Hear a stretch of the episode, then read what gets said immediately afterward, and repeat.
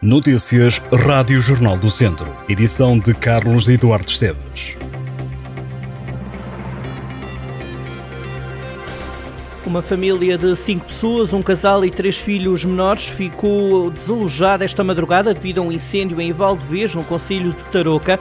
As chamas flagraram na habitação de um antigo bombeiro dos voluntários de Tarouca e foi o homem de cerca de 40 anos quem retirou os filhos e os animais de companhia do interior da casa.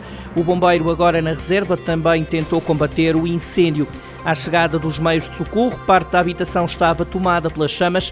Ao tentar combater o fogo, o proprietário sofreu algumas queimaduras, foi transportado para o Hospital de Lamego, assim como a mulher.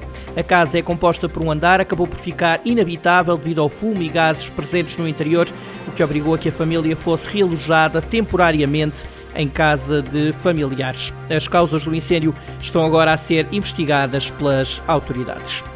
A autarquia de Viseu aprovou um voto de pesar pela morte de Jorge Carvalho, que durante mais de duas décadas foi o rosto da organização da Feira de São Mateus. Jorge Carvalho tinha 92 anos. Exerceu o cargo de vereador na Câmara de Viseu entre 1983 e 1994 e foi presidente da Expovis. No seguimento do voto pesar, a vereação do PS também deixou nota pública de homenagem a Jorge Carvalho e propôs que o nome fosse dado a uma rua de Viseu. Apesar de Jorge Carvalho, em entrevista em 2011, referir que não esperava ter o nome em bustos ou em ruas, a direção socialista entende que seria um justo reconhecimento. A Câmara de Viseu vai rever o regulamento das esplanadas e desafia os empresários a contribuírem com propostas. A decisão foi tomada após uma reunião entre os promotores de um abaixo-assinado que apelava à alteração das taxas das esplanadas e a Associação de Hotelaria, Restauração e Similares de Portugal.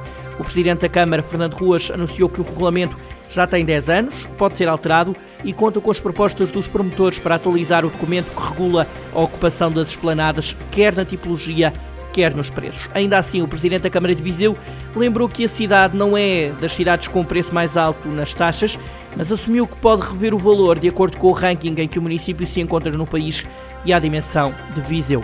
Do lado da oposição, os socialistas entendem que o Executivo Social-Democrata demonstra que não tem um compromisso com o desenvolvimento económico e com a geração de empregos.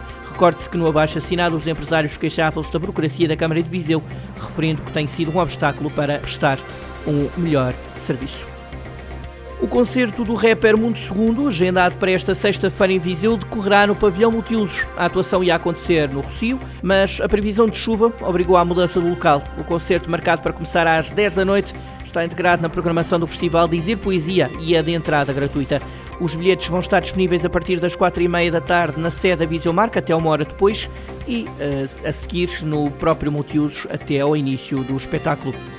O grupo industrial Martifer, que tem sede em Oliveira de Frades, totalizou 13,3 milhões de euros de lucro em 2022, um crescimento de quase 18% quando comparado com os 11,3 milhões de euros que aconteceram no ano anterior.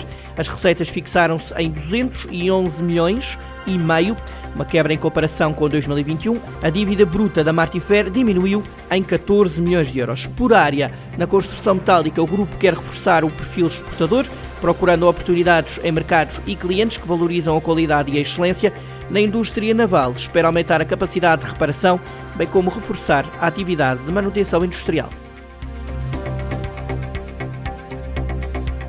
Estas e outras notícias em jornaldocentro.pt